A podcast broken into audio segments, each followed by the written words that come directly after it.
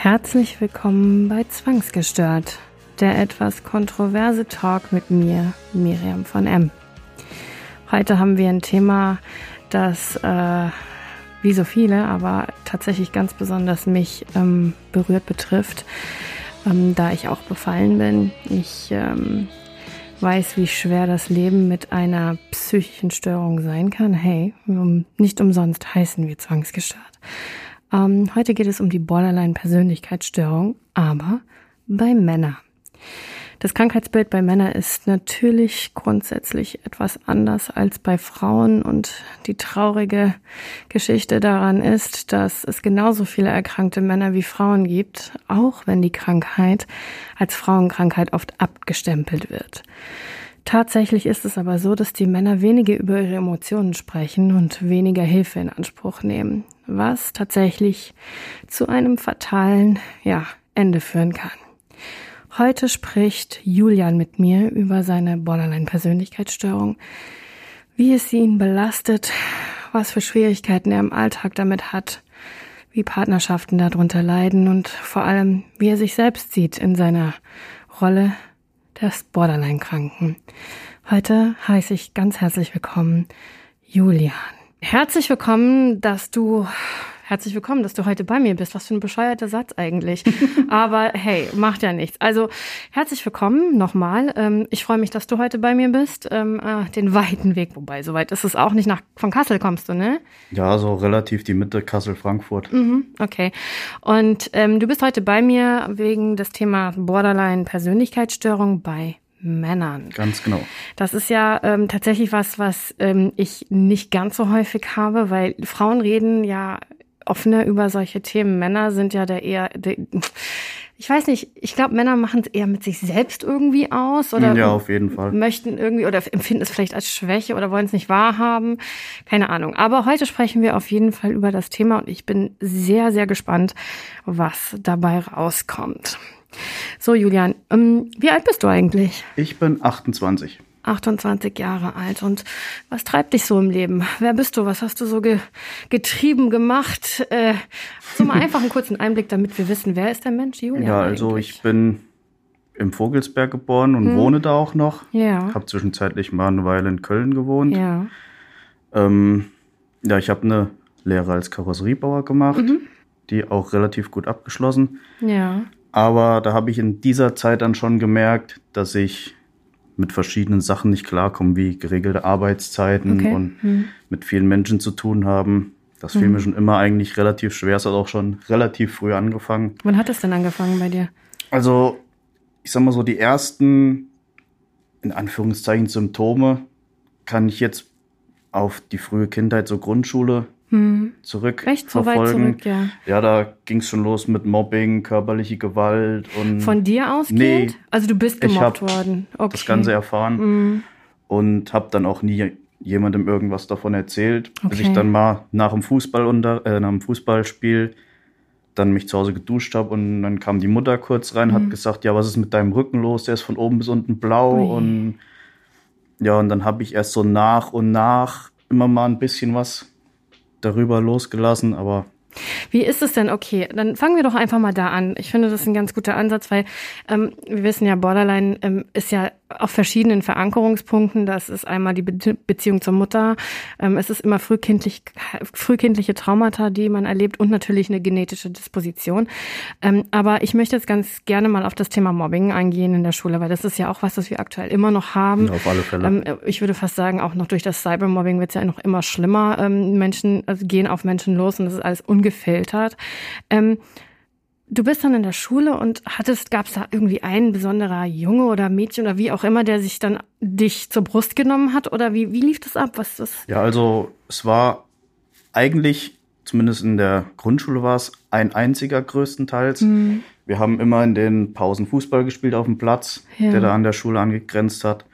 Und ich war halt jemand, der sich halt, wenn er ein Tor geschossen hat, auch drüber gefreut hat, was ja, sag ich mal, im Grundschulalter jetzt auch keine Seltenheit ist. Richtig, ja. Und ja, er kam damit nicht so wirklich klar. Wenn du was Positives ich, Ja, wenn ich mich hast. gefreut okay. habe mhm. und ja, und dann habe ich halt dann, wie man bei uns so schön sagt, die Schmiss gekriegt öfters mal. Okay. Und ja, und ich habe dann halt nie irgendwas darüber Wie hast erzählt. du dich denn gefühlt? Hast du Angst? Angst nicht direkt. Das lässt sich schwer beschreiben. Also Respekt auf jeden Fall. Ja, also es ist ja, ich meine, wenn du verprügelt wirst, ist ja nicht geil, ne? Ja, klar. Vor allem, der war noch zwei Jahre älter, also der ist okay. zweimal sitzen geblieben hm. zu dem Zeitpunkt. Also selbst auch, frustriert und un. Ja, und war wahrscheinlich auch, also auf jeden Fall körperlich auch. Die überlegen. Überlegen, hm. definitiv. Und ähm, ja, also es war auf jeden Fall keine schöne Zeit, weil dann auch noch zusätzlich im letzten Jahr von der Grundschule dann auch noch mein Opa ganz plötzlich gestorben ist. Hm. Und das hat mich dann auch sehr geprägt und dann hatte ich auch eine ganze Weile lang extreme Tiefpunkte. Hm. Und ja, da haben sich dann die Leute dann auch immer mehr drüber lustig gemacht, so von wegen, ja, es bist du ständig am Rumheulen, so ungefähr. Also du hast es richtig auch ausge... Also du wirst offensichtlich naja. für andere auch das, was nicht stimmt. Naja. Okay, und ähm, deine Mom und deine, dein, dein Vater, also wie, wie, wie war das dann? Für also ich hatte eigentlich schon immer ein besseres Verhältnis zu meinem Vater mhm. als zu meiner Mutter, weil meine Mutter irgendwie meinen Bruder und auch mich, sag ich mal, zu, ja, wie so eine Art Musterperson erziehen wollte, so mhm. quasi so, ja, zwei junge Männer, die einfach ihrem Bild entsprechen. Hm. Und bei mir ging das aber dann schon, wo ich dann aus der Grundschule raus bin, aufs Gymnasium gekommen bin, habe ich dann ein paar Leute kennengelernt, die dann eine ganz andere Musik auf einmal gehört hm. haben und da konnte ich mich halt sehr gut mit identifizieren okay. hm. und bin dann halt da schon relativ früh, sag ich mal, vom Idealbild meiner Mutter hm.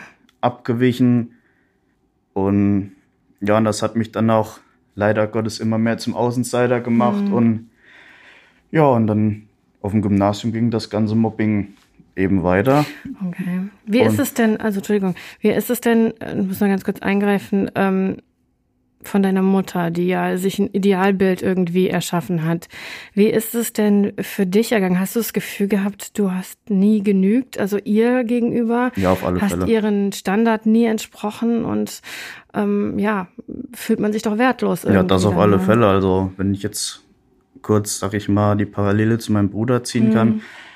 Ich habe, wie gesagt, die Ausbildung abgeschlossen, habe allerdings kein Abitur gemacht, das habe ich abgebrochen. Mhm mein Bruder hat Abitur gemacht, hat studiert mhm. und ich habe nach der Ausbildung erstmal ein Vierteljahr im Betrieb weitergearbeitet. Mhm. Dann wurde ich gekündigt aufgrund mangelnder Auftragslage. Mhm. Dann bin ich zum nächsten Arbeitgeber, das war dann schon in Köln. Da bin ich nach einem Jahr auch gekündigt worden, weil das Verhältnis scheinbar nicht so ganz gepasst mhm. hat, weil ich halt auch jemand bin, der, wenn er eine gewisse Arbeit seiner Ansicht nach besser verrichten kann als ein Altgeselle, sag ich mal, dann beharre ich auch auf meiner Sache und ja. versuche das durchzuziehen. Wenn ich halt krass gesagt auf die Fresse fliege, dann ist es halt so, ja, dann lerne ich draus, aber man hat ja trotzdem immer noch so den Wille, vielleicht eine bessere Lösung zu finden, mhm. als es mhm. bislang besteht. Und ja, da kam ich oftmals nicht so gut bei den Leuten an. Die haben sich dann hinterrücks auch öfters über mich ausgelassen okay. und naja. Das ist ja, also das ist ja schon so,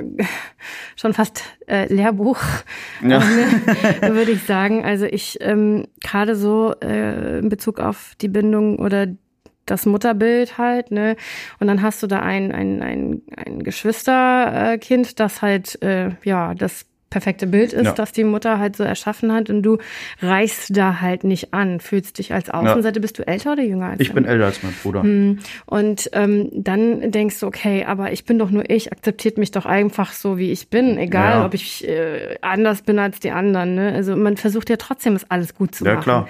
Ne? Und ähm, das ist ja ein Problem. Und daraus charakterisiert sich halt auch Borderline ganz, ganz gerne. Genau. Ne? Also gerade zu dem Mutterbild. Hast du ähm, Gewalt in der Kindheit gehabt? Abgesehen von dem Bullying natürlich also zu Hause im Elternhaus? Ähm, ich habe selbst teilweise meinem Bruder gegenüber hm. Gewalt ausgeübt. Okay, also warst du schon da sehr anti eingestellt? Ja, das auf alle Fälle. Hast du ihn als Rivale gesehen? Ja. Nee, das nicht, un also nicht unbedingt als Rivale, sondern eher als ähm, ja, jemand, der einfach einen besseren Stand bei den Eltern hat, hm. so sag ich mal wie, ja, wie kann ich das jetzt beschreiben am besten? Du hast dich nicht so geliebt gefühlt. Ja, genau. Das hm. trifft es am besten. Hm. Und Was geht in deinem vor als Kind so, wenn man sich, ich meine, du hast ja noch gar nicht die Tragweite und den Begriff dafür, aber wie, wie fühlt man sich denn da, als wenn man halt nicht das gleiche Liebesempfinden bekommt, also von den Eltern, jetzt wie, wie der Bruder zum Beispiel? Ja, ich habe schon im frühen Kindheitsalter dann schon teilweise drüber nachgedacht, einfach der ganzen Sache ein Ende zu setzen. Tatsächlich, ja. Ich habe auch, wo ich noch auf der Grundschule war, habe ich dann auch zu meinen Eltern teilweise gesagt, ja, vielleicht wäre es ja besser, wenn ich jetzt einfach mal auf den Balkon runterspringe, dann seid ihr eine Sorge los, In der so Grundschule ungefähr. schon. War in der Grundschule schon. Okay. Hm. Und ähm, ja, aber meine Eltern haben das irgendwie nie wirklich so ernst genommen. Die haben, mal, Hm. haben wahrscheinlich gedacht, ja, der spinnt sich da irgendwas zusammen. Und Wie so oft dann Ja, halt. ja, ne? genau. Hm. Das ist Und- traurig, ja. Ja, und dann zu späterer Zeit, das war so siebte, achte Klasse rum, Hm. da haben sich dann so diese ersten offensichtlichen Züge, sag ich mal, gezeigt, Mhm. wo ich halt auch so, was Wutausbrüche und sowas angeht, dann das erste Mal so richtig extrem geworden bin, wo ich dann einmal so richtig aus dem Wutausbruch raus mit dem Küchenmesser in der Hand von meiner Mutter stande Mhm, und ihr gedroht habe, weiß der Kuckuck was Also zu machen. quasi dieser Impulskontrollverlust, Naja, der ja genau. ganz, ganz, ganz klassisch bei Mhm. Borderliner Ja, ist. genau. Ne? Die Emotionen kochen über. Du kannst deine, du kannst ja deine ganzen, da, da du ja em- emotional instabil bist als Borderliner, kannst du das ja gar nicht halten. Das ist Ja, genau. einfach ein Impuls, der geht raus und fertig. Der ist Mhm. ungefiltert, ja. So ist es. Und der erschreckt einen ja tatsächlich selbst öfters mal, wenn man Ja. dann halt wieder runterkommt von seinem Ding. ist Es halt, wow, okay, krass. Gerade am Anfang, wenn man Ja. noch gar nicht so äh, die Erfahrung mit der Krankheit hat. Okay, dann, äh, wie hat deine Mutter darauf reagiert? Ja, wahrscheinlich war sie schon sehr schockiert darüber, Ja. denke ich mal, aber trotz alledem wurde es einfach nicht für voll genommen, Ja. habe ich so das Gefühl. Ja, ja. Natürlich nicht. Also, ach, der, der Spind ist ein Kind, halt, hat Flausen im Kopf. Ja, ne? genau, so in etwa. Mhm. Okay, das hat sich dann ja auch irgendwie wahrscheinlich weiter manifestiert oder nicht alle nur Fälle. wahrscheinlich, es hat sich weiter man manifestiert. Ähm, wie würdest du dein Leben als Borderliner und da wusstest du ja noch wahrscheinlich nicht, dass du Borderline hast, sondern Genau. du wusstest, irgendwas stimmt mit mir nicht, weil ich kann mich nicht kontrollieren, ich Ja. raste aus, ich habe Probleme mit verschiedenen Dingen, wo andere Menschen irgendwie klarkommen. Ähm, wie hat sich das manifestiert? Wie ging das dann weiter in deiner Pubertät vor allen Dingen? Ne? Also, das kam dann zusätzlich, dass ich ja generell durch die Bank weg jahrelang immer mit Mobbing zu tun hatte. Auch da dann noch. Naja, immer noch. Warum glaubst du, bist du so eine Zielscheibe gewesen? Ich war eigentlich schon immer mehr so jemand, der nicht unbedingt mit dem Strom geschwommen ist, sondern eher dagegen. Und ja, ich habe schon immer versucht, an meinem Standpunkt festzuhalten. Und das hat vielen dann Und nicht das gefallen. hat vielen nicht gepasst, ja. Und jetzt nochmal zurück auf das Mobbing-Thema. Mhm. Also es ging, wie gesagt, dann in der weiterführenden Schule weiter. Mhm. Da war es dann so, dass mein Vater politisch aktiv war bei uns in der Gemeinde. Mhm. Und da waren verschiedene Versammlungen und auch Diskussionen, wo Ja. es darum ging, Leinenpflicht für Hunde einzuführen. Und ich bin als kleiner Junge, da war ich vier oder fünf, konnte gerade Fahrrad fahren ohne Stützräder. Und da kam aus der Einfahrt ein Schäfer und gerannt, hat mich vom Fahrrad gerissen, Oh, hat mir in die. Hand gebissen. Wahnsinn. Und da hatte ich dann erstmal panische Angst vor Logisch, Hunden. ja. Und ja, und weil mein Vater da eben im, in der Gemeinde, Mhm. sag ich mal, ein relativ hohes Tier gewesen ist und diese Laienpflicht mit durchgesetzt hat, Mhm. Warst ist das alles der- auf mich zurückgeflogen. Hm, und da guck mal, der sind- hat nur Angst. Und ja, jetzt, genau. Und, verstehe, und der ist okay. schuld dafür oder schuld daran, dass wir die Hunde jetzt nicht mehr frei laufen lassen dürfen. Und da war es dann so weit gewesen, dass wenn ich in der Pause auf dem Schulhof gewesen bin und manche Klassenkollegen sind drin geblieben, sind die einfach an meine Sachen gegangen, haben Essensrest, äh, haben's Essen aus dem Fenster geworfen und lauter solche Geschichten Okay. und Schulsachen zerstört. Ah, das ist doch unfassbar stressig für dich, oder? In deinem Kopf muss doch unfassbar viel. Und dann hast du ja schon diese, naja, Charakteristik der Borderline-Erkrankung, die ja noch, in, die schwelt ja noch da unten so Mhm. Ja, ein bisschen. klar. Und dann wird das einfach noch weiter dadurch ab in die Fresse, so nach dem Ja. Motto, ne? Ähm, man fühlt sich ja, als hätte man keinen Freund auf der Welt. Ja, genau. Ne? Und ich habe vor allem auch jahrelang nur geschluckt. Ich habe mit niemandem darüber geredet. Mhm. Und irgendwann ist es mitten im Unterricht einfach grundlos ist es aus mir rausgeplatzt und da bin ich aufgestanden, habe meinen Stuhl genommen, habe meinem Tischnachbarn einen Stuhl ins Gesicht geschlagen. Ja, das, einfach so von jetzt auf gleich, Mhm. um einfach damit zu signalisieren, hier hört auf mit dem Scheiß oder euch passiert das genauso. Mhm. Das ist ja oft so, ähm, wenn wir mal so ein bisschen ausschweifen. Ich erzähle auch immer ein bisschen zum Thema Borderline. Ne? Ähm, wir haben ja jetzt zum Beispiel äh, Amokläufe. Ja. ja. Ähm, und wenn man sich die Persönlichkeiten der jungen Menschen anschaut, diese ju oft Jugendliche oder Spätjugendliche, mhm. 19, 20, sind es ja oft Außenseiter, ja, ja. die mit Sicherheit genau dieses charakteristische Bild erfüllen ja, genau. und dann irgendwann diesen Impuls haben, ich zerstöre euch jetzt alle, weil ihr mich zerstört genau. habt. Ne? Und ähm, da muss man sich gar nicht wundern, wenn man halt äh, schon in den Kindheitstagen wegschaut und sagt, okay, naja, stell dich nicht so an oder genau. man, man, scha man schaut halt weg. Ich will mal ganz kurz, ganz zurückgehen. Äh, du hattest vorhin gesagt, ähm, deine Mutter hat die blauen Flecken gesehen an deinem Rücken. Ja, genau. Wie war das? Wie ging es da denn weiter? Da muss ja, also wenn ich blaue Flecken an meinem Kind seinem Rücken sehe, ich glaube, ich würde da direkt äh, einlaufen, ne? Ich kann gar nicht mehr genau sagen, was da gewesen ist. Also sie hat auf jeden Fall gefragt, wo es herkommt. Und, und, du hast gesagt? Ich habe gesagt, ich habe keine Ahnung, wo es herkommt. Muss so. beim Fußball passiert sein. Ah, okay. So also auch nicht wirklich dann. Nee, ich bin gewesen. auch gar nicht drauf eingegangen, okay. weil ich es halt einfach ja, wie soll ich sagen, totschweigen wollte, mhm. um nicht irgendwie noch mehr abzukriegen. Noch mehr abzukriegen, mhm. genau. Und was tut man nicht alles, um, sag ich mal, cool. ein, ein, ruhiges Leben führen zu können in so einer Situation? Traurig eigentlich, ne? Okay, dann hast du dieser Stuhl in ein Gesicht von einem Menschen geschlagen. Das ja. hat bestimmt diesen Menschen wehgetan. Ja, auf ja. jeden Fall. Da, da muss doch bestimmt jeder in der Klasse dann da gesessen haben und erstmal sprachlos gewesen. Ja, auf jeden Fall. Nicht mal der Lehrer hat irgendwas gesagt. Ja. Ich musste auch nicht zum Rektor oder nee. nichts, überhaupt nicht. Hat derjenige äh denn Verletzungen davon getragen? Nee, das nicht. Ich war zu dem Zeitpunkt noch nicht so stabil gebaut, sag ich mal. Ich bin okay. immer einer also mit Glück von den Unglück ich war immer einer mit von den kleinsten okay. und immer wirklich furchtbar dünn und würde ich gar nicht heute denken, also, nicht dass du also furchtbar dick bist oder so, aber du siehst halt schon, also. Ja, das kam alles durch die Ausbildung. Mhm. Körperlich schwere Arbeit, dann zu viel gutes ja. Essen. das gute Essen. Ja, ähm, okay. Also das heißt, du bist noch nicht, die, die, die waren alle perplex. Ja, auf jeden Fall. Wahrscheinlich auch Angst, ne? Also ich Gut vermute. Möglich. Wie alt warst du da? Da war ich vielleicht 14, 15 mhm. rum. Ah, krass. Okay, das war der erste krasse Ausraster, die, mhm. der, der sozusagen Warnschuss für alle. Leute, passt auf, ich bin nicht euer Abtreter. Ähm, wie ging es dann weiter für dich? Ähm, ja, es war erstmal eine Weile lang Ruhe. Mhm. Oh, dann nach ein paar Monaten ging der gleiche Mist wieder, wieder von vorn los. Und gerade so in dieser Zeit war es relativ schwierig, weil da innerhalb von zwei, drei Monaten vier oder fünf nahestehende Verwandte an mhm. einer und derselben Krankheit gestorben sind. Okay. Und ja, da war es den einen Tag so, da ist meine Tante gestorben und ich habe an dem Tag eine Physikklausur geschrieben. Mhm. Das war dann schon zehnte Klasse, glaube ich, oder elfte. Und ich habe zu meinem Lehrer gesagt, so und so sieht's aus, dass es heute Morgen passiert. Also ich habe die Nachricht heute Morgen bekommen mhm. und da wird bei mir nicht viel rauskommen. Und da hat er gesagt, ja, ist kein Problem, das kriegen wir schon irgendwie.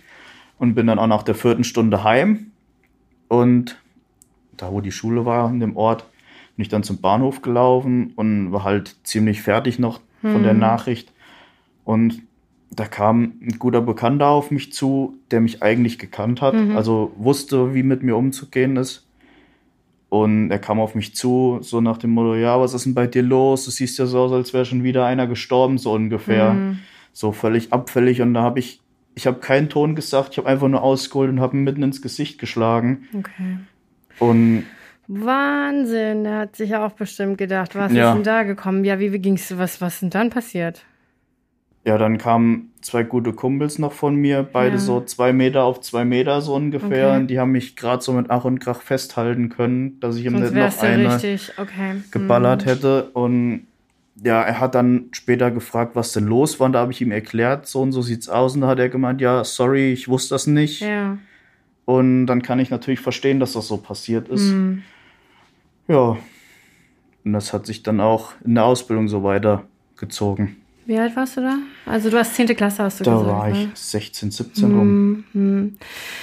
Ähm, ich hatte dich ja gefragt, was äh, deine Erfahrung mit Borderline in drei Sätzen. Ne, zu, also in der ich stelle den Menschen immer Fragen im Vorfeld, vor sie zu mir kommen. Also schicke einen kleinen Fragebogen, den ich selbst erstelle und versuche mir so ein bisschen ein Profil zu machen. Mhm. Ähm, du hast geschrieben, einer der drei ähm, Sachen war schmerzhaft. Beschreibe schmerzhaft. Ja, schmerzhaft im Sinne von den Erlebnissen, hm. die man erlebt, beziehungsweise die einen prägen hm. diesbezüglich. Aber auch wiederum die Geschichte, gerade wenn dann solche Wutausbrüche kommen und man nicht weiß, wohin mit hm. dieser Wut und man dann, wie jetzt in meinem Falle, gegen Gegenstände schlagen oder, oder gegen irgendwas drehte. Um einfach, sage ich mal, dieser ganzen Wut einfach mal Luft mhm. zu machen. Mhm. Das ist ja auch tatsächlich so bei Männern, aber so wie Frauen, äh, als ich bin ja selbst Borderline-Patientin, äh, wir äh, neigen dazu, uns äh, stark selbst zu verletzen, wie jetzt zum Beispiel Schneiden oder aber auch Ritzen und ach Gott, das, die Bandbreite ist auf jeden Fall groß. Mhm. Aber ähm, bei Männern ist es tatsächlich so, dass ihre, ihre ähm, Impulse, die sie halt nicht kontrollieren können, die eher nach außen ja. fremdaggressiv sind. Ja, also Frauen sind eher autoaggressiv, Männer sind eher fremdaggressiv ähm, und natürlich begeben sich gerne in auch äh, selbstschädigendes Verhalten im Sinne von Drogen und Alkohol und auch diese Dinge. Hattest du mit äh, Drogen und Alkohol zu tun gehabt? Alkohol ja. Hm. Das hat aber komischerweise irgendwie niemand so richtig mitbekommen, dass ich wirklich extrem an der Flasche hing, sag ich mal. Also ich habe okay. so, das war, wann ging das los? So mit 18 ungefähr, mhm. 17, 18, wo ich mir dann anfangs mal so ein Sixpack geholt mhm. habe, was ich mir so über ein paar Tage verteilt mhm. gegeben habe, sage ich jetzt mal vorsichtig. Und dann zu Höchstzeiten habe ich an einem Wochenende acht Flaschen Schnaps getrunken, okay. alleine auf dem Zimmer, ohne dass jemand dabei war. Und es hat auch niemand irgendwie mitbekommen. Und es gab sogar Phasen, wo ich mir Apfelwein und sowas in Malzbierflaschen abgefüllt habe und mit in die Schule genommen habe. Okay. Und einmal bin ich von der Klausur heimgeschickt worden, da hatte ich so einen Sitzen, dass ich nicht mal mehr einen Stift halten konnte. Und dann habe ich irgendwann gemerkt, Junge, so kannst du nicht weitermachen und ja. habe dann vom einen auf den anderen Tag komplett damit aufgehört. Mhm. Und ja. Das ist lustig, dass du das sagst, weil ich hatte, äh, als ich jung war, also so zwischen, oh, ich würde sagen 17 und 19, hatte ich halt schon sehr viel mit Drogen zu tun gehabt und ähm, habe auch echt, also ich war wirklich, ich bin auch in der Ausbildung gewesen, habe vor der Aus, vor der Arbeit noch gekifft und dann halt auch zwischendurch Koks gezogen und mhm. um mich dann wieder irgendwie ein bisschen bei Sinn zu halten. Ja.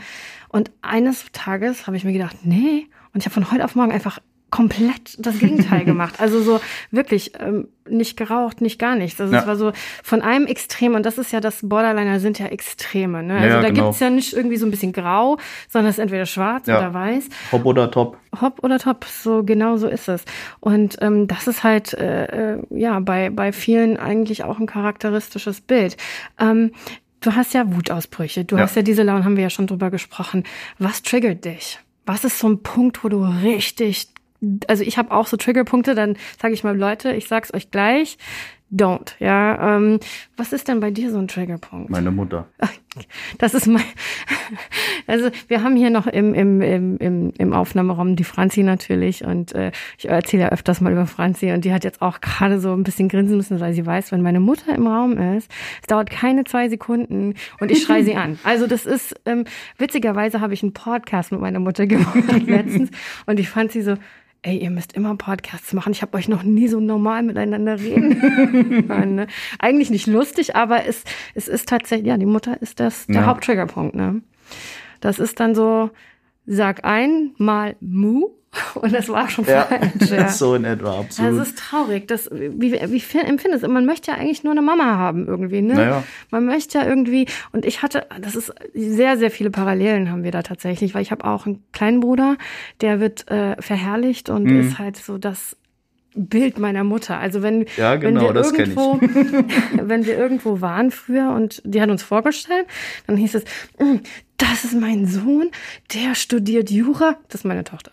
Ja, weißt genau. So, ganz genau. So, bitte nicht genau hinschauen, die ist tätowiert und ach, die sieht, ja, ich weiß, die sieht schlimm aus. Aber, eins zu eins. Ja, ja, mein genau. Bruder arbeitet bei RTL in Köln. Hm. Der ist Redakteur, der hat verschiedene Sachen gecastet. Oh sowas Gott, am Ende habe ich den noch irgendwo mal kennengelernt. Keine Ahnung, da gibt es ja diese amerikanische Sendung Just a Tour of Us, mhm.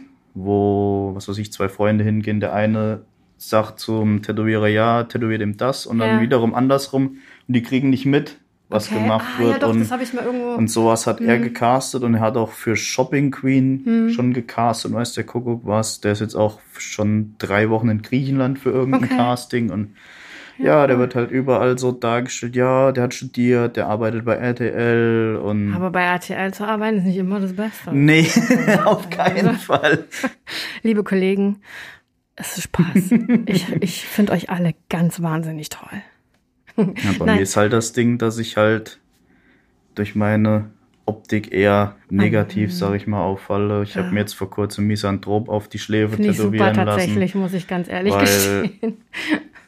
Es ist einfach meine Denkweise schon ja. seit Jahren ja. und dann hatte ich vor kurzem Termin, habe mir Violence auf die Finger tätowieren mm. lassen, hab Hate auf der Hand stehen, fick dich auf dem Schienenbein mm. Und ja, das sind halt also, halt so meine es ist aber auch, dass mich man auszudrücken. Hat, genau, also tätowieren, also du siehst ja auch, ich bin ja auch von Kopf ja. bis Fuß tätowiert und ähm, das war für mich immer mein Ausdruck. Ja, irgendwie genau. So, ich muss es irgendwie nach draußen tragen und jetzt, um den Julian mal zu beschreiben, also er ist auch ziemlich zu tätowiert, Vollbart, Glatze. ähm, mehr von seinem Gesicht kann ich leider nicht sehen, weil wir ja Masken tragen. aber zwei Nasen Piercings. Zwei Nasen. Ich habe ihn ja auf Bildern gesehen, hatte auf der Schläfe relativ groß bis auf die Stirn Misanthrop stehen. Die Arme sind zu tätowiert. Also ähm, das ist halt auch ein klassisches Bild. Wir versuchen aber auch durch den Schmerz natürlich. Tätowieren ist ja nicht jetzt so, ach, kitzel, ja, kitzel mich mal eine das Runde. Ist, das ist für mich einfach Therapie. Mm, ja, ich bin tatsächlich momentan so ein bisschen über diesen Punkt hinweg. Also ich brauche das gerade gar nicht mehr so sehr. Ich habe andere äh, Möglichkeiten gefunden. Aber ich hätte ja auch sehr gerne, also ich wollte mir Damaged über, äh, genauso wo du es jetzt halt mhm. nur ein bisschen mehr über die Augenbraue. Aber mein Mann hat gesagt, du, du tätowierst dir nicht das Gesicht. Und dann hab ich, ähm, das war so lustig, da, meine Mutter, die rastet ja bei jedem Tattoo aus. Ja? Kenn ich. Und ähm, da habe ich mir dann Damaged halt in, also auch so schön wie bei dir, so ein mhm. Schreibschrift, mhm. so ein, ähm, mit so einem speziellen, das ist auch so wie Henna, aber mhm. es ist schwarz. Also das, du, das sieht dann wirklich echt ja. aus, ne? Und habe das machen lassen, als ich in den Staaten war und ähm, habe ein Bild meiner Mutter geschickt was, doch nicht Damage schreiben, jetzt denken alle, du bist bekloppt. Ich so, ja, weißt du, oder? es ist, was es ist, ja. Aber das ist halt einfach auch schwierig und man muss halt irgendeinen Kanal halt finden. Ne? Eben. Ne? Ähm, Kommen wir mal zurück zu deinem Leben. Du hast jetzt äh, ja deine Lehre, deine Ausbildung, du hast immer wieder Wutausbrüche, hast gesoffen, bist total betrunken schon da gesessen ja. und keiner hat es irgendwie wirklich mitbekommen oder es hat vielleicht auch keinen interessiert. Oder das bist du irgendwann zu dem Punkt angelangt, wo du sagst, okay, ich brauche Hilfe? Ja, ich habe das versucht, meinen Eltern klarzumachen, aber irgendwie bin ich da nur auf taube Ohren gestoßen. Mhm. Und ähm, ja, so richtig zum Ausdruck kam das, wo vorletztes Jahr mein Vater gestorben ist. Mhm. Und da ist dann für mich einfach alles kaputt gegangen. Okay. Da hat sich noch meine Frau, die ich damals hatte. Also wir mhm. haben einen Monat bevor mein Vater gestorben ist, geheiratet. Mhm. Und zwei Monate nach dem Tod meines Vaters wollte sie die Scheidung haben. Okay. Das war natürlich nicht so schön. Nee. Dann konnte ich meine Umschulung nicht fertig machen, weil ich vom Kopf her überhaupt nicht bei der mhm. Sache war. Also ich wollte bei der Bahn eine Umschulung machen. Okay. Und da habe ich dann zu meinem Chef gesagt, no way, es funktioniert einfach nicht. Mhm. Und ja, und dann so richtig extrem ist es geworden, wo Neujahr letztes Jahr meine Ex mit ihrem neuen Freund ankam und ich sollte mich ihm freundlich vorstellen, als er die Wohnung ausgeräumt hat und hm. ich habe mir gedacht, du kannst dich mal am Arsch lecken und ja. habe dann halt da gesessen und habe das Ganze so mehr oder weniger über mich ergehen lassen ja. und ja, und dann durfte ich mir noch anhören, ich wäre ein asoziales Arschloch, weil ich nicht helfen würde. Okay. Und ja, aber mittlerweile habe ich eigentlich ein relativ gutes Verhältnis wieder zu ihr. Mhm. Ich muss auch dazu sagen, dass sie die erste gewesen ist, die zu mir gemeint hat, ich soll mir auf jeden Fall Hilfe mhm. suchen. Das war noch ein Jahr, bevor das mit meinem Vater akut mhm. geworden ist.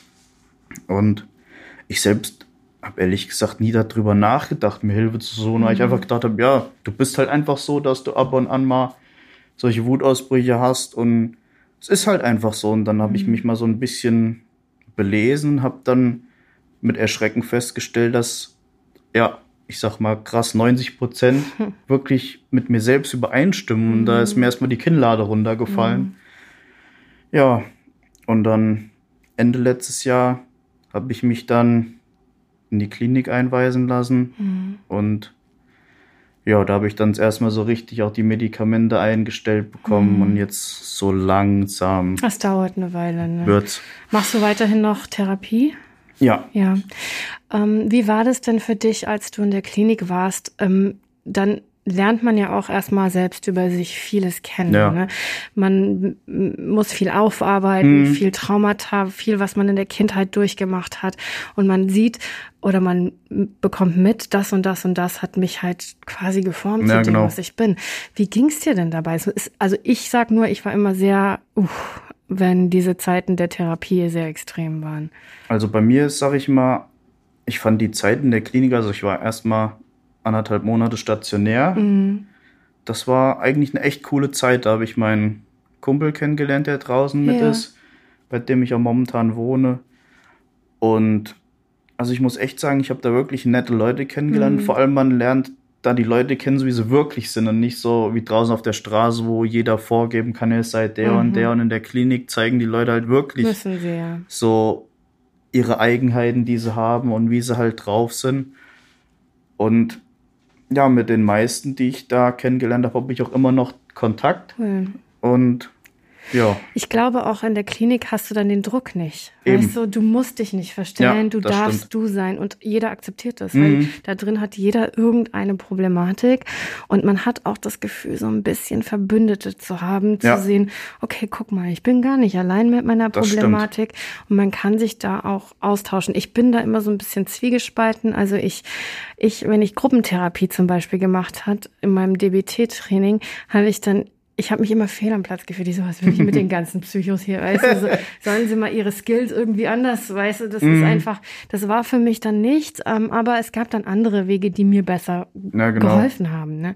Ähm, Deine Frau, Ex-Frau, das ist ein gutes Thema, das möchte ich gerne auf jeden Fall ansprechen, denn Borderliner und Beziehung ist ja. Ein echt heißes, oh, heißes ja. Thema. Wir haben das größte Angst, oder das größte Angst, die größte Angst, die wir haben, ist das Verlassenwerden. Ja, genau. Und ähm, wie war das? Also du hast deine Frau kennengelernt, man äh, entwickelt eine Art Symbiose. Das ja, genau. ist ja, man hat, trägt die ja auf oder den auf Händen ne? mhm. und das, man ist fixiert. So, ja. das ist das, du bist meins, aber gleichzeitig schiebt man auch immer ja, wieder genau. weg, ähm, weil wehe, du kommst zu nah, das könnte mich verletzen, dann mhm. könntest du mich verlassen und dann stehe ich wieder da. Ach nee, komm doch wieder her. Ja, genau. Ne? Immer dieses ewige Hin und mhm. Her. Wie war das bei euch? Erzähl mal. Ähm, na, ich muss vorher dazu sagen, dass ich selbst unter psychischen Problemen mhm. leider. Also sie hat eine diagnostizierte bipolare Störung. Mhm. Und da war das für mich selbst auch anfangs relativ schwierig mhm. mit klarzukommen. Ich habe halt versucht, so meine ja, Ängste, Probleme erstmal beiseite zu schieben, mhm. um mich halt um ihre Probleme zu kümmern. Und ja, das Ding ist halt gewesen, dass ich auch jetzt immer noch jemand bin, der, wenn eine Beziehung, sag ich mal, an einen gewissen Punkt kommt oder wenn sich was entwickelt und man so das Gefühl hat, ja, das könnte was Festes ergeben, dann bin ich aber schon wieder so, dass ich mit, ja, wie soll ich das jetzt beschreiben?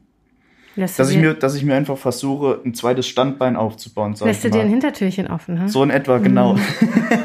das ist tatsächlich, ich habe nur gewartet, dass du es aussprichst, weil das ist bei Männern ganz, ja. ganz häufig der Fall, weil diese Flucht dann aus diesem, man hat ja dieses Käfiggefühl dann auf einmal. Ja, genau. Ähm, man hat das Angst, das ist auch ein Krankheitsbild, Angst, sich selbst zu verlieren, mhm. weil man sich ja sowieso, man hat ja sowieso ein selbst, ein gestörtes Selbstgefühl. Das genau. heißt, man hat das Gefühl, noch mehr sich zu verlieren, mhm. als man sich eh schon verloren Eben. hat. Deswegen hält man immer noch so ein kleines Hintertürchen ja, genau. auf.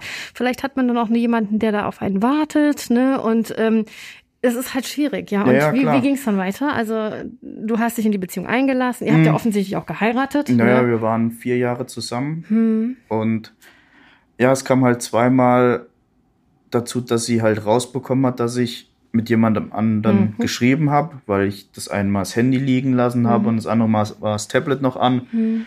Und aber ich habe nie irgendwelche ernsthaften Absichten ja. gehabt, jetzt zu gehen und zu, zu sagen, gehen und, mhm. oder sie zu betrügen. Also es war einfach nur so, mhm. sag ich mal, jemanden zu haben, mit dem man drüber reden kann, was abgeht mhm. und dem man sich einfach anvertrauen kann, ja. weil man mit, sag ich mal, oder ich kann mit direkt betroffenen Personen, sei es jetzt Freunde, Familie oder Partner, weiß der Geier, ich kann da einfach nicht wirklich mich öffnen. Das ja. fällt mir unfassbar schwer und dann versuche ich halt immer mit Dritten drüber hm. zu reden, weil ich mir einfach denke, ja, mit denen hast du ja sonst nichts zu tun. Ja. Denen kannst du auf den Sack gehen, so ungefähr. Und wenn es denen halt zu viel wird, dann ist es halt so. Dann, hm.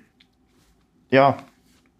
Ist es so. Also Eben. du hast halt dieses, ähm, ja, dieses, dieses, wie soll ich sagen, Fluchtgefühl. Oft hat man gar nicht, also viele Borderliner gehen fremd. Aber sie gehen fremd aus der einfachen, aus dem einfachen Grund, weil, wie gesagt, da die Kontrolle behalten zu wollen. Es ist gar nicht irgendwie, wenn du dich in der Beziehung aufgibst, halt, ne, das ist ja deine Symbiose, da gibst du dich ja auf, ja. brauchst aber irgendwie noch eine weitere Kontrolle darüber, weil es geht Eben. auch nur um Kontrolle letzten Eben. Endes.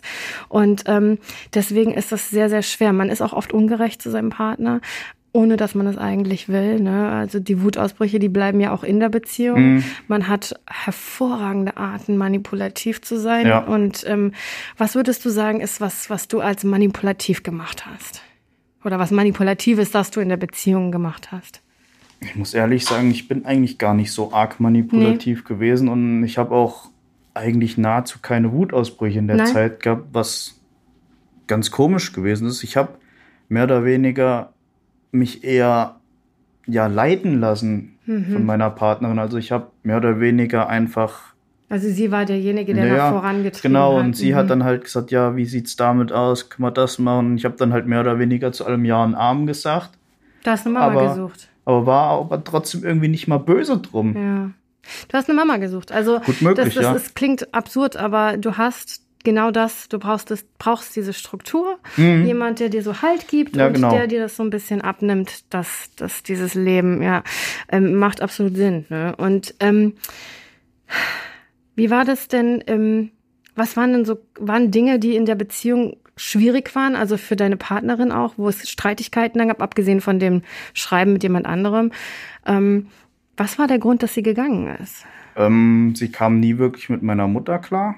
Mit mhm. meinem Bruder auch nicht. Mhm.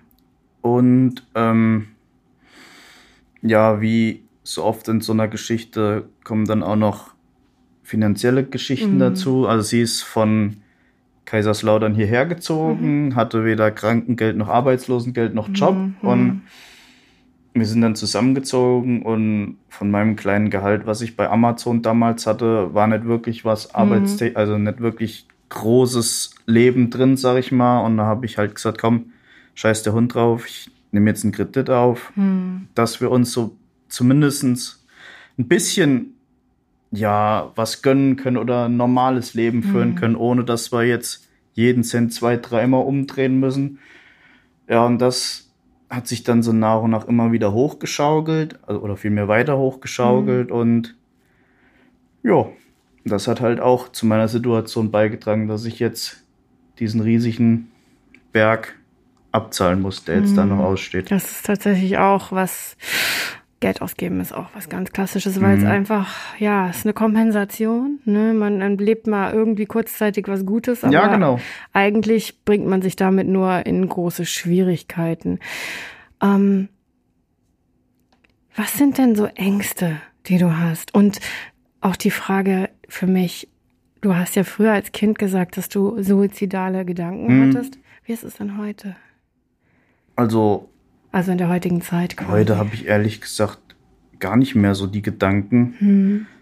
Ähm, ja, was Ängste angeht, klar, Verlassensängste, hm. Alleinsein, ähm, aber auch wiederum so, man gebunden ist einfach, habe ich immer so das Gefühl, dass mir die Luft abgeschnürt wird. Mhm.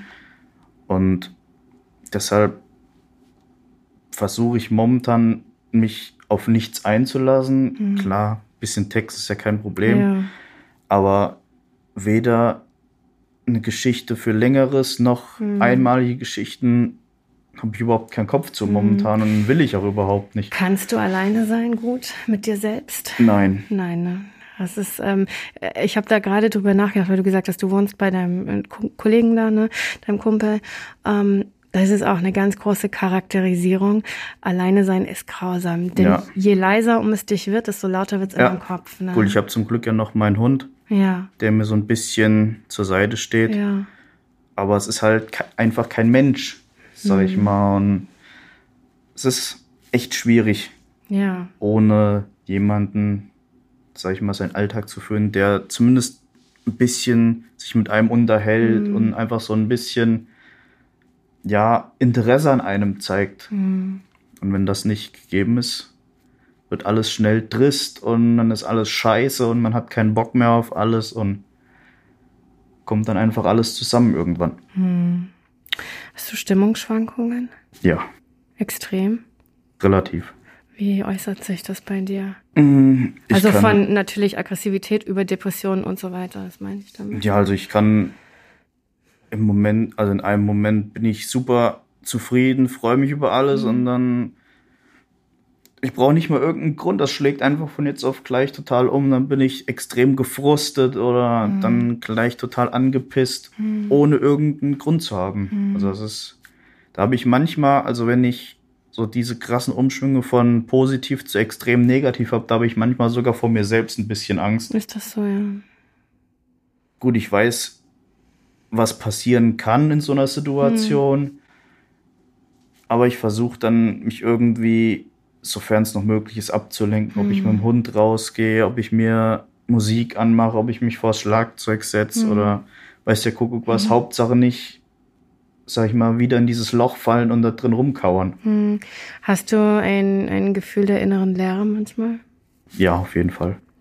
Das ist für mich als Borderliner das schlimmste Gefühl überhaupt. Das Gefühl, nichts zu fühlen. Ja. Das ist so, ich kann das gar nicht beschreiben richtig. Das fühlt sich an, als wäre ich in einem Vakuum. Ja, genau. Ja, also äh, draußen höre ich dumpf irgendwelche Stimmen, aber innen drin, da ist irgendwie, ich komme da auch nicht raus. Das ist einfach wie so ein Tunnel. Ja das hört nicht auf, es ist ja, schwarz genau. einfach.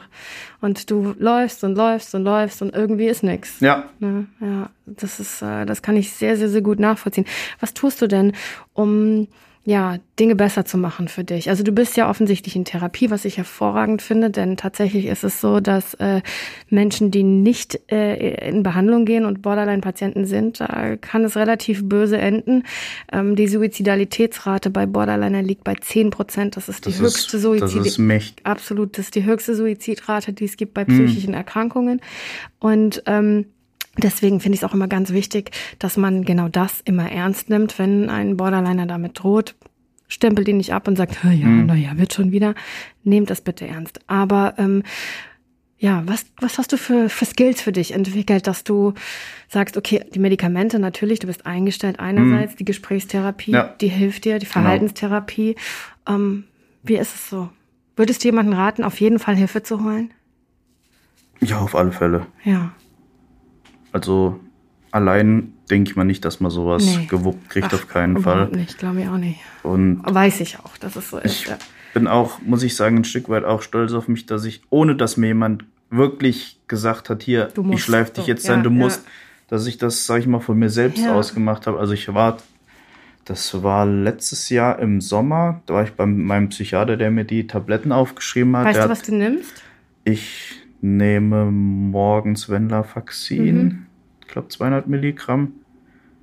Abends nehme ich Quetiapin auch genauso viel mhm. und dann zum Schlafen nochmal Dominal. Mhm. Okay. Und ähm, ja, der hatte da schon mal gemeint, ja, vielleicht wäre es gar nicht verkehrt, mal stationär in mhm. Behandlung zu gehen. Und da habe ich zu ihm gesagt gehabt, ich will es nochmal probieren, vielleicht funktioniert es ja mhm. doch. Und ja, dann nach der ganzen Geschichte was dann ja durch verschiedene Beziehungen, die schiefgegangen ja. sind, also so, was weiß ich, Freundschaften mhm. etc. Ähm, ja, das hat mir dann nochmal so einen negativen Beigeschmack verpasst, wo ich dann gesagt habe, so und jetzt musste. Ja. Es führt kein Weg dran vorbei. Das ist eine super Erkenntnis. Also ich finde, ich habe es ich kenne so viele, die einfach sich nicht eingestehen wollen, dass sie halt was haben. Nee, kriege ich schon irgendwie hin. Ähm, der erste Schritt oder der erste Weg zur Besserung ist, dass man einfach selbst sagt, hey, ja. okay. Und du bist ja dadurch nicht irgendwie ein schlechter Mensch nee, oder sowas. Ne? Du bist krank, du hast eine effektive Krankheit. Ja. Das Schlimme bei äh, psychischen Erkrankungen ist, du kannst nicht greifen. Ja. Bei einem gebrochenen Bein sieht jeder, ach guck mal, der so hat ein gebrochenes Bein, mhm. gebrochenes Bein und dann hast du Mitgefühl und ja, Empathie, ne? aber bei einer psychischen Erkrankung, ey, der spinnt oder ja, die genau. spinnt, hat die denn nicht mehr alle Latten am Zaun? Mhm. Und das ist halt schwierig. Ich glaube, da Absolut. können viele gar nicht sich wirklich reinversetzen. Nee, ne? Das stimmt. Wenn der Gehirnstoffwechsel nicht funktioniert und das ist tatsächlich ja pathologisch, das ist ja nicht einfach nur, du hast diese Areale im Gehirn, die einfach anders funktionieren ja, genau. als bei anderen. Ne? Und ähm, von daher ist es einfach so. Was ist so deine größte Angst in Bezug zu Borderline? Ähm ich habe eine ganze Weile lang furchtbar üble Gedanken und Träume gehabt. Okay. Mhm. Die ich dann, also das nannte sich Depressionsgruppe auf der Station. Mhm. Da waren auch welche aus der Tagesklinik ja. dabei.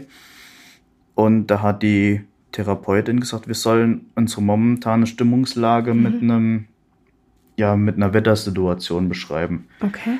Und da waren welche vor mir dran, die haben gemeint, ja, leicht regnerisch, hm. bisschen bewölkt etc. Und ich habe dann, als ich dran kam, ich gesagt, ja, also bei mir fühlt sich momentan an wie so eine, wie so ein Weltuntergang mhm. einfach so. Endzeitstimmung. So Endzeitstimmung, mhm. genau. Und dann bin ich gefragt worden, ja, aus welchem Grund oder was mich dazu bringt. Und dann habe ich halt gesagt, ja, dass ich so verschiedene Gedankengänge habe und auch häufig sehr schlimme Träume habe und dann soll ich darauf eingehen. Und da habe ich gesagt, ja, das sind halt teilweise so Handlungen, die auch in der Musik, die ich höre, mhm. häufig wiedergegeben werden. Mhm. Und da habe ich halt gesagt, ja, dass ich des Öfteren so Träume habe, dass ich einfach meinem Bruder oder meiner Mutter mit dem Fleischerhammer einen Schädel einschlag, mhm. so ungefähr. Ja. Und da saß einer neben mir, der jetzt auch mittlerweile ein guter Kollege ist. Der hat seinen Stuhl genommen, ist erstmal einen halben Meter rüber gerutscht und hat Ach, ja. sich so total okay. verkrampft ja, hingesetzt. Ja. Und die ähm, Therapeutin hatte am Anfang gesagt, dass man zu jeder Äußerung, dass da die Leute was dazu sagen mhm. dürfen. Und, und bei mir war es so, dass sie dann gleich das Wort an den Nächsten weitergegeben hat, okay. dass da keiner was dazu sagt, weil sie wahrscheinlich selbst auch völlig geschockt von dieser Aussage Wahnsinn, gewesen. Wahnsinn, finde ich. Also ich zum Beispiel, weil vielleicht weil Borderline auch so mein Thema ist, also das, was ich halt auch schon, wie gesagt, ich habe ja das Stud Borderline nicht studiert, aber Psychologie und habe auch meine Facharbeit mhm. aufgrund dessen gemacht. Und äh, ich glaube einfach, um mich auch selbst besser irgendwie kennenzulernen. Und ich habe ja mit einigen, einigen männlichen Borderliner zu tun gehabt und Glaub mir, also äh, ich habe einen, der hat Gedichte geschrieben, also halt um seine Gedanken auch mal rauszulassen. Mhm. Diese düsteren Gedanken, die du halt hast, ne, die hat er zu Papier gebracht. Und ich kann dir versprechen, ich habe in meinem ganzen Leben noch nie so was Schlimmes gelesen, wenn ich nicht wüsste, dass es wirklich nur ein, ein, ein wie soll ich sagen, ein Kanal jetzt mhm. ist, ne, hätte ich gesagt, okay, also wir bringen den mal ganz schnell irgendwo hin. Ne? Aber das ist normal. Also ja. diese Zwangsgedanken, die du hast, auch diese visuellen Vorstellungen ja, genau. und Träume, die sind durchaus normal. Ja, da kenne ich jemanden, der das genauso hat. Das ist ein, ein deutscher Rapper aus Hannover, hm. der ist auch Gesicht tätowiert, komplett hm. von oben bis unten. Und der hat in Interviews gesagt, von wegen, er sieht sich selbst als sehr depressiv. Mhm und ähm, aber um jetzt Suizid, äh, Suizid zu beginnen, wäre er einfach selbst zu stark dazu. Mhm. Und er hat selbst in seinen Texten, also er macht ausschließlich deutsche Texte, mhm. und da kommen dann auch solche Sachen vor, wie als würde er jemand mit dem Spaten erschlagen mhm. und lauter so Geschichten. Die Leute finden das natürlich mega und, krank dann. Ne? Und ich kann mich da einfach zu 100% selbst mit mhm. identifizieren, weil das ebenso genauso meine Gedanken mhm. teilweise Solange sind. du sie nicht ausübst. Das ist es wie, hast du, hast du Angst vor, die, vor diesen Gedanken? Angst nicht, um ehrlich zu sein. Also, also ich finde, du wirkst sehr friedfertig. Also ich habe ja gute Vibes. Borderliner können ja sofort Stimmungen von ja, anderen Menschen. Das stimmt. Zack, ich hasse das, ja. Aber ich finde, ähm, also ich würde, fühle mich gar nicht unwohl in deiner Gegenwart. Ich bin auch momentan relativ ausgeglichen, ja, weil seit ich, ich bin so. jetzt seit drei Wochen bei meinem Kumpel mhm. und habe keinen direkten Kontakt mit meiner Mutter so wirklich, also nur mal über WhatsApp, ja. mal sporadisch. Aber das tut mir echt gut, weil ich halt einfach man, ja. den Abstand habe und mich einfach mal auf mich selbst konzentrieren Richtig. kann, ohne dass mir jemand bei Kleinigkeiten ja. wieder reinfunkt. Manchmal ist weniger mehr. Ja, das ist einfach absolut. so. Ich meine, lass Zeit ins Land gehen, ja. lass deine Therapie fortlaufen, sei gut eingestellt und ähm, habe immer eine gesunde Distanz zu dem, was dich verletzt, nämlich deine das Mutter. Auf alle Fälle. Ähm, weil immer, also selbstschädigendes Verhalten, weißt du ja. Ne? ja also das heißt, jedes Mal, wenn du zu deiner Mutter läufst, schädigst du dich selbst. Ne? Das ist einfach tatsächlich so. Und ich wage gar nicht zu bezweifeln, deine Mutter liebt dich sicherlich, ja. Mit Sicherheit. Aber es ist halt für sie, glaube ich, in ihrer Welt schon dann schwierig. Ne? Mhm. Und für dich hat das halt absolut geprägt. Du ja. bist halt, also das fing ja bei früher Kindheit an. Ja, ja genau. Ich glaube, die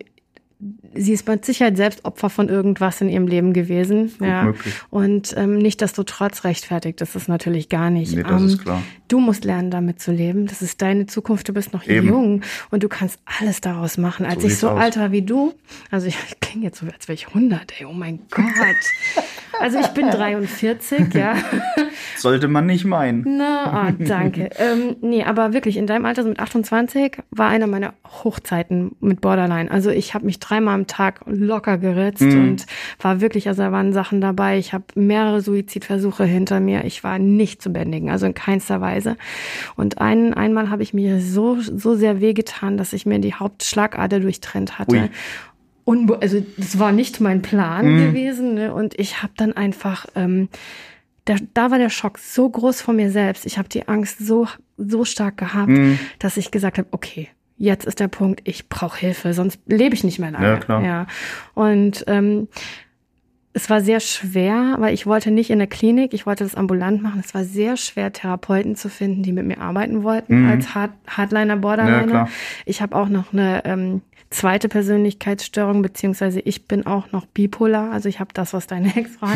Gemischt mit Borderline, es ist ganz schön anstrengend. Oh, das kann ich mir vorstellen. Aber ähm, ich bin jetzt 43, ich habe insgesamt 13 Jahre Therapie hinter mir.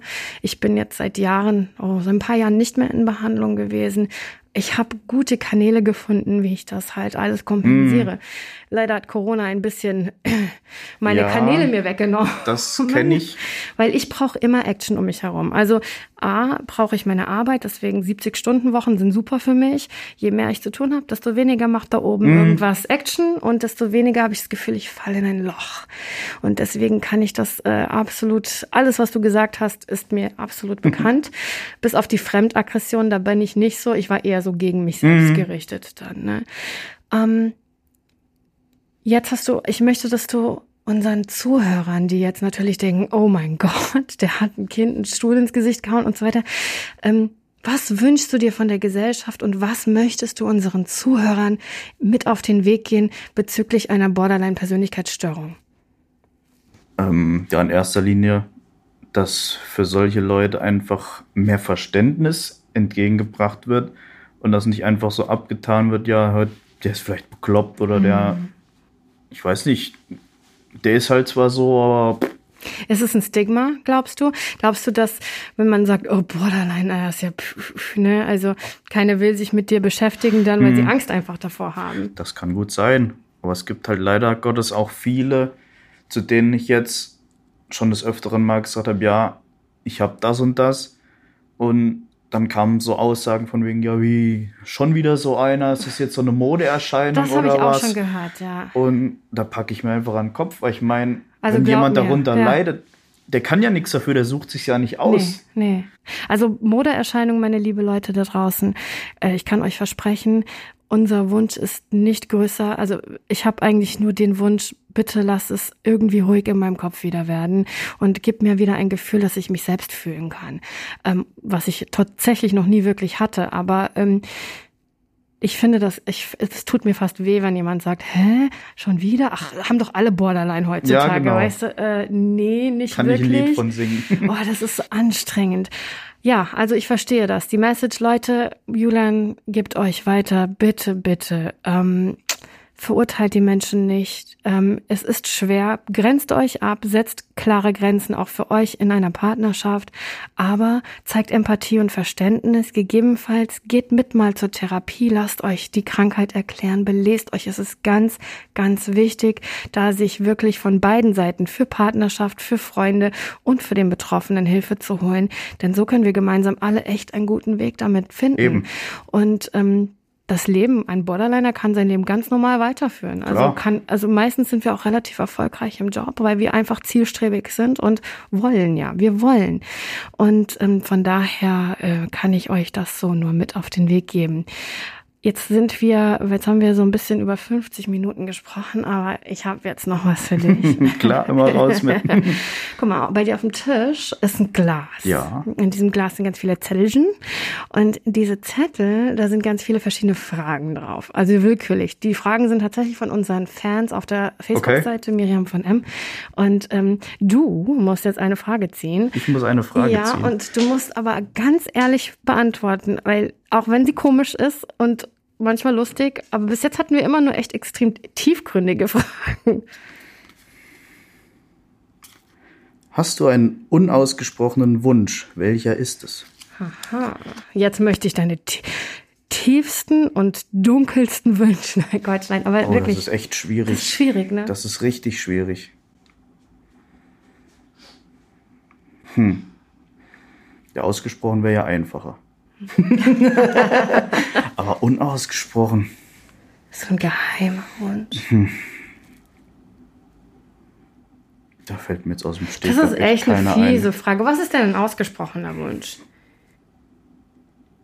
Ja, selber mit mir selbst besser im Reinen hm. zu sein und einfach das die Leute diese Krankheit einfach eher akzeptieren mhm. und einen nicht unbedingt dann gleich abstempeln und als, was weiß ich, Aussätzigen ja. ansehen, sondern einen einfach trotz dieser Geschichte einfach so nehmen, wie der oder diejenige ist. Ja. Und einfach, ja, so normal wie möglich einfach einen Umgang pflegen. Absolut, bin ich ganz bei dir, Julian. Liebe Leute, es ist wieder soweit. Wir sind beim Ende der Sendung angekommen. Lieber Julian, danke, danke, dass du heute bei mir zu Gast in der Sendung warst. Ich freue mich wirklich, dass wir mal das Thema von der männlichen Seite hören konnten und habe tatsächlich auch gemerkt, so unterschiedlich sind wir doch gar nicht. Nee, das stimmt. Ähm, ich wünsche euch da draußen natürlich auch ganz viel Gesundheit. Ich hoffe, ja, der Talk hat euch was gebracht, euch ein wenig Erleuchtung gegeben ich würde nicht sagen Spaß gemacht, weil das ist immer so, ne, die Themen, die wir hier haben, sind meistens nicht spaßig. Aber wenn ihr jemand kennt, der Borderline hat, versucht einfach, wie ich schon sagte, damit klarzukommen. Im Notfall holt euch alle gemeinsam Hilfe. Seid einfach ein Freund. Das ist alles, was wir brauchen. Einen echten Freund, der klare Grenzen setzen kann. In diesem Sinne wünsche ich euch einen wunderschönen Sonntagabend noch oder aber auch Tag, je nachdem, wann ihr das hier jetzt gehört habt. Und ich hoffe, dass wir uns nächste Woche wieder hören. Bis dahin bleibt bitte alle gesund, passt auf euch auf und nehmt Rücksicht aufeinander. Und dann sage ich bis nächste Woche und tschüss.